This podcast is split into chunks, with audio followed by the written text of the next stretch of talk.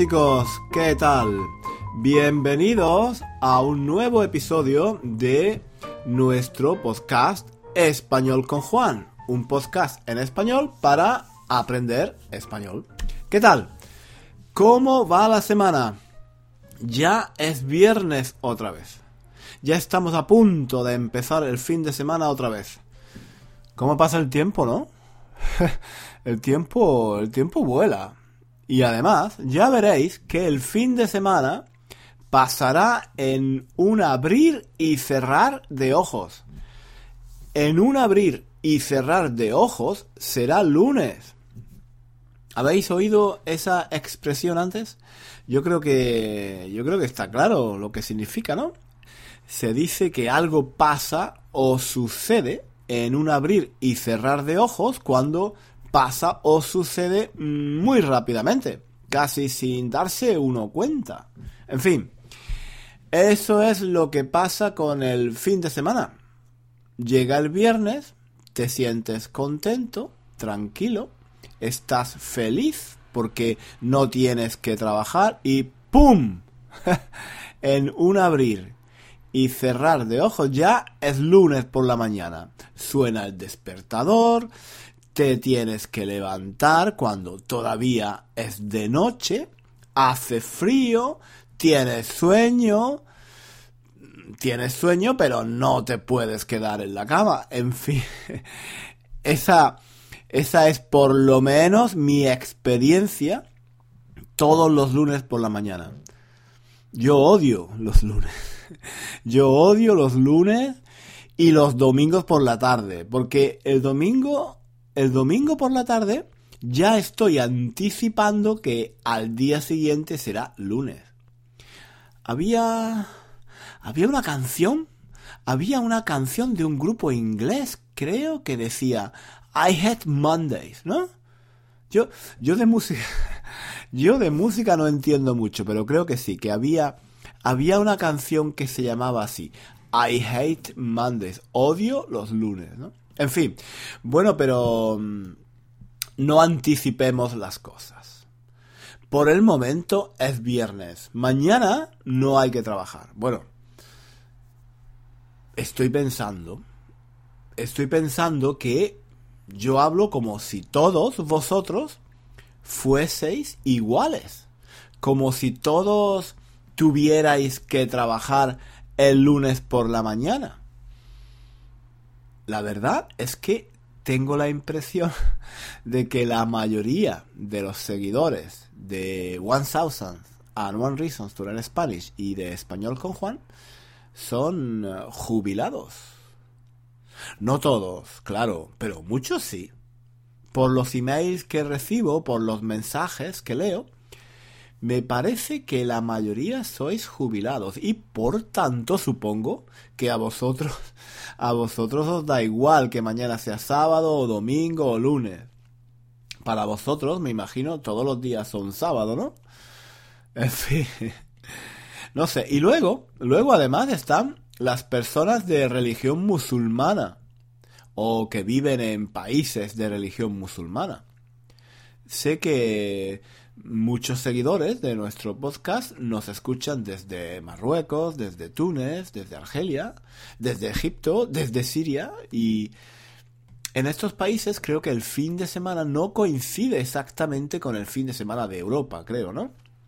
Me parece, no estoy seguro completamente, pero me parece que en estos países el día de descanso semanal es el viernes. El viernes y, bueno, y el domingo creo que es un día eh, laboral normal. Corregidme si estoy equivocado, por favor. Bueno, ah, sí, sí, sí, sí. Quería, quería mandar un saludo a algunos amigos de Español con Juan, a algunos oyentes de nuestro podcast que en Facebook, por ejemplo, en Facebook, sí, han hecho comentarios y han puesto vídeos y fotografías para decirme que ellos escuchan español con Juan mientras corren, mientras están en el gimnasio, mientras van al parque o mientras hacen las tareas de la casa.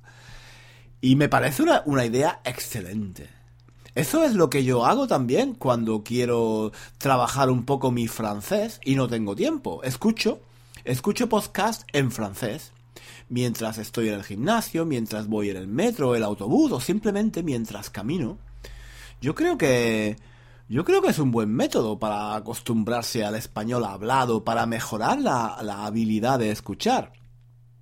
Para entender bien el español hablado hay que entrenar el oído, hay que escuchar con frecuencia, cada día un poquito.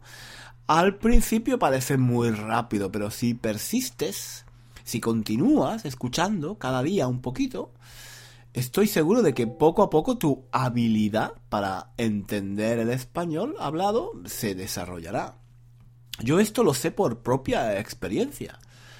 Hace unos años, cuando me puse a estudiar francés, no entendía nada. Intentaba escuchar la radio o ver alguna película en francés y no entendía nada o casi nada. Me parecía imposible. Pero, ¿sabéis qué hice? Pues, aunque no entendía casi nada, de todas formas, cada día escuchaba la radio o un podcast en francés. Así, mientras lavaba los platos, mientras planchaba o mientras iba en autobús. Bueno, pues así, casi sin darme cuenta, poco a poco, mi habilidad de entender lo que decían en francés en la radio fue mejorando. Y un día me di cuenta, hey, un momento, pero. pero si entiendo mucho mejor que antes, si entiendo casi todo. Y efectivamente, al cabo de unos meses, no sé, cinco o seis meses, al cabo de escuchar la radio cinco o seis meses en francés, pues me di cuenta Sí, me di cuenta de que entendía muchísimo mejor, que entendía muchas cosas, que podía saber de qué estaban hablando en una conversación, que podía entender un programa, que podía saber, quizás no en detalle, quizás no al 100%, pero mm, sí, podía tener una idea general de qué estaban hablando. En fin, Nada, un saludo a todos los que me escucháis habitualmente. Me parece muy muy bonito, ¿no? Me parece muy bonito que yo esté aquí haciendo este podcast en mi casa y luego haya gente por todo el mundo, en Australia, en Canadá, en Turquía, en Rusia, no sé, que me escuchen y, que estén aprendiendo español con estos podcasts. Es increíble, ¿no? Es, es increíble cómo Internet nos ha cambiado la vida. Ya nos hemos habituado, pero la verdad es que es maravilloso. Poder estar en, en contacto con gente de todo el mundo, de todos los países. Esta semana, esta semana, por ejemplo, no sé, no sé si lo sabéis, eh, y si no lo sabéis, os lo digo yo. Esta semana hemos abierto un grupo en Facebook. Teníamos una página que se llamaba eh, que se llamaba y, se llama, porque la página continúa activa, que se llama, digo, One Thousand and One Reasons to Spanish. Bueno, pero ahora también tenemos un grupo en Facebook. He abierto este grupo porque me parece que el grupo es más interactivo, facilita la comunicación entre los estudiantes.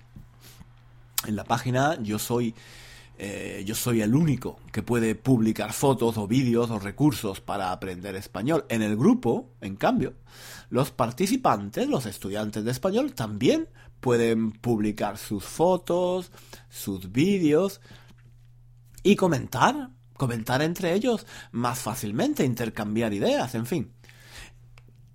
Que es más interactivo más participativo.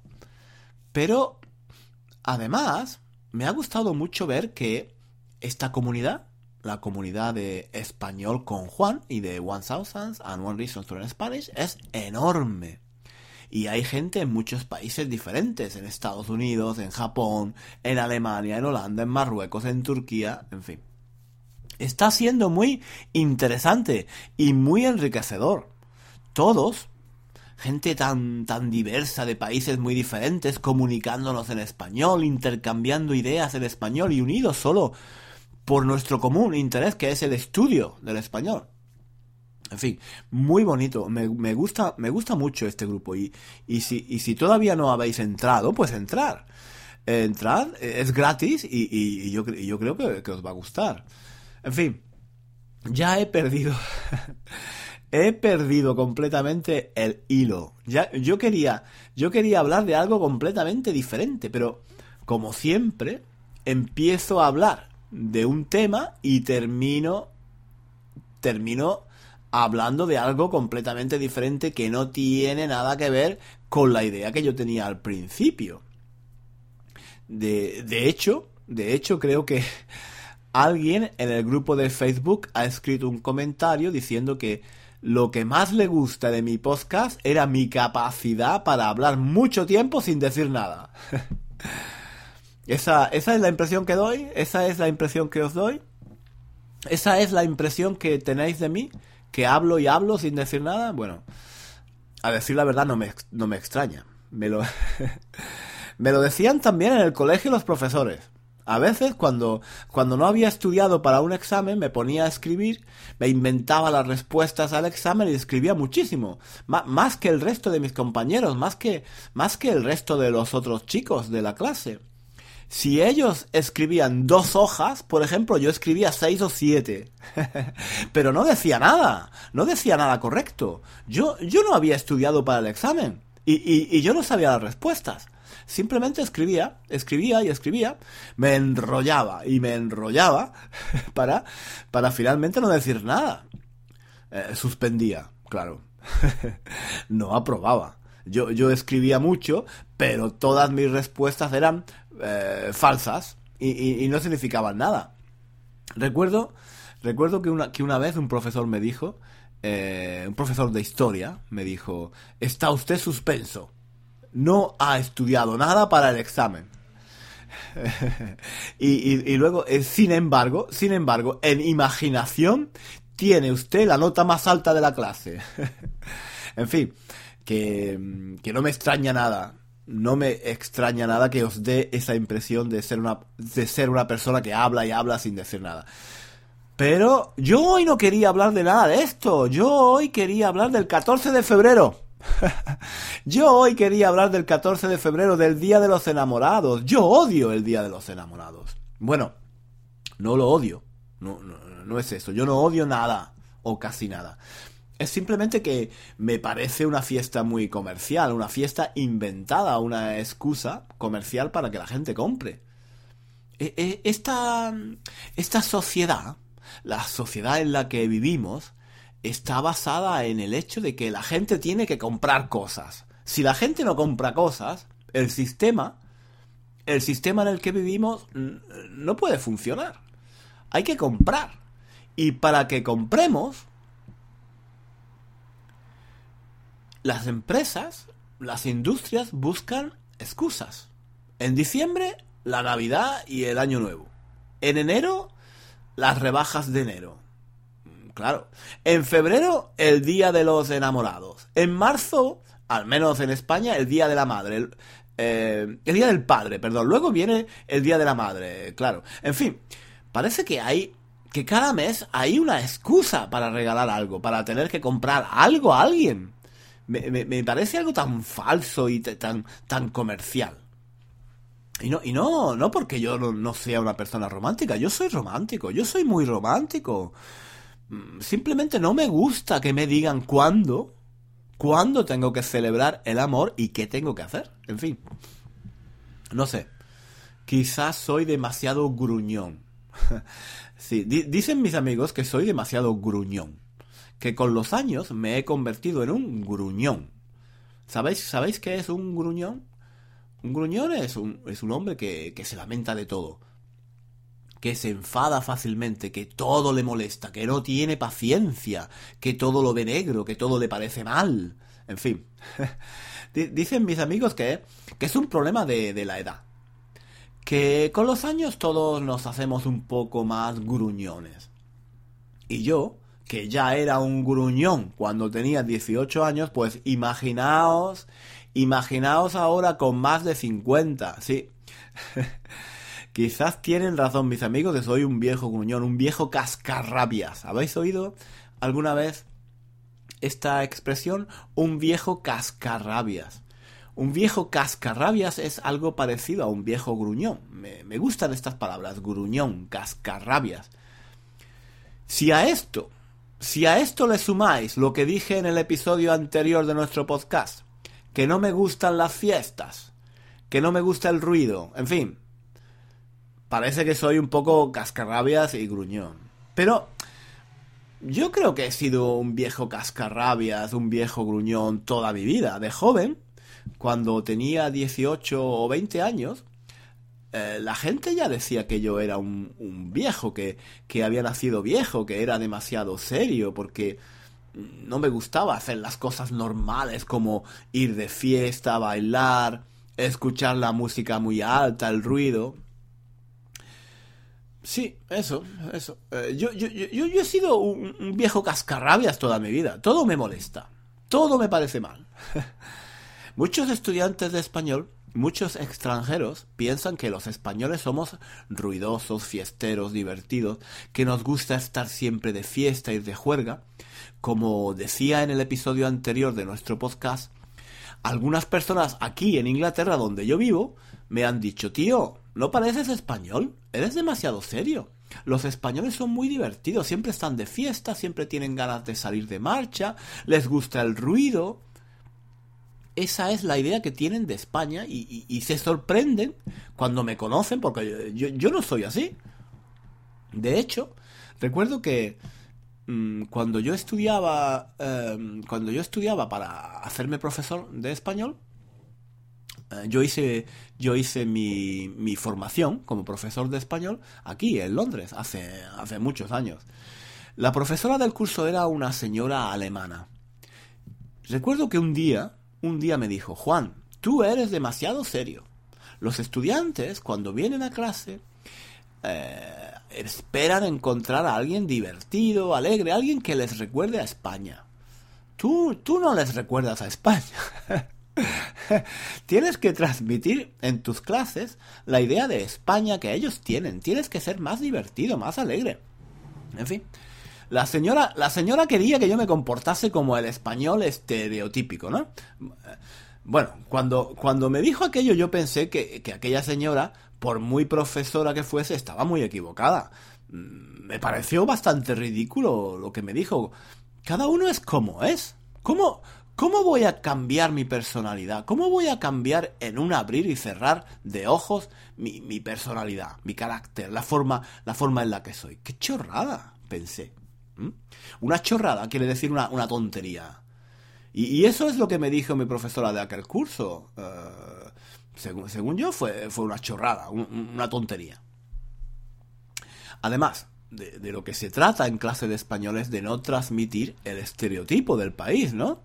Es normal que el estudiante de español piense que a todos los españoles nos gusta la fiesta, sabemos bailar flamenco, dormimos la siesta y comemos tortilla de patatas. Eso es normal. Al fin y al cabo todos tenemos estereotipos sobre todos los países, ¿no? Pero mi trabajo como profesor no es adaptarme a ese estereotipo de español, sino de cambiarlo. Intentar cambiarlo un poco, ¿no? Si lo, si los estudiantes se encuentran con un profesor de español que no es fiestero, que no sale de marcha todas las noches y que es un poco serio, pues oye, eso les ayudará a, entender que no todos los españoles somos iguales, ¿no? Aprender español no es solo aprender, aprender las reglas de gramática y el vocabulario, hay que, hay que aprender también la cultura y la forma de vida del país. Y qué mejor que ir a clase de español y encontrarse con que el profesor no baila flamenco, es vegetariano, odia el ruido y nunca duerme la siesta. eso, eso es lo que necesitamos, más profesores así, más profesores que rompan estereotipos, ¿no? En fin. Se acabó el tiempo por hoy. No he dicho ni la mitad de lo que quería decir. Me enrollo demasiado.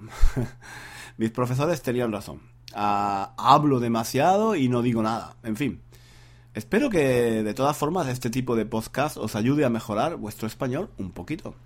Dejadme algún comentario en el blog o, en Facebook porque me gusta, me gusta mucho leerlos y, y, y ver qué, pensáis de, las chorradas, de las chorradas que yo digo aquí en este podcast, porque seamos serios, seamos serios un momento. Yo digo muchas chorradas aquí en, en este podcast, ¿no? Digo demasiadas tonterías, ¿no? En fin, tengo que terminar. Os mando a todos y a todas un saludo muy afectuoso y espero, espero encontraros eh, la próxima semana. En la descripción, en la descripción del podcast voy a poner también el link para entrar en el grupo de Facebook. Os aconsejo que, os aconsejo entrar en el grupo porque es una, es una buena oportunidad, creo yo, para practicar español con mucha gente, con mucha gente de muchos países diferentes. En fin. Termino. Un saludo y nos vemos, nos escuchamos la próxima semana. Hasta luego. Adiós.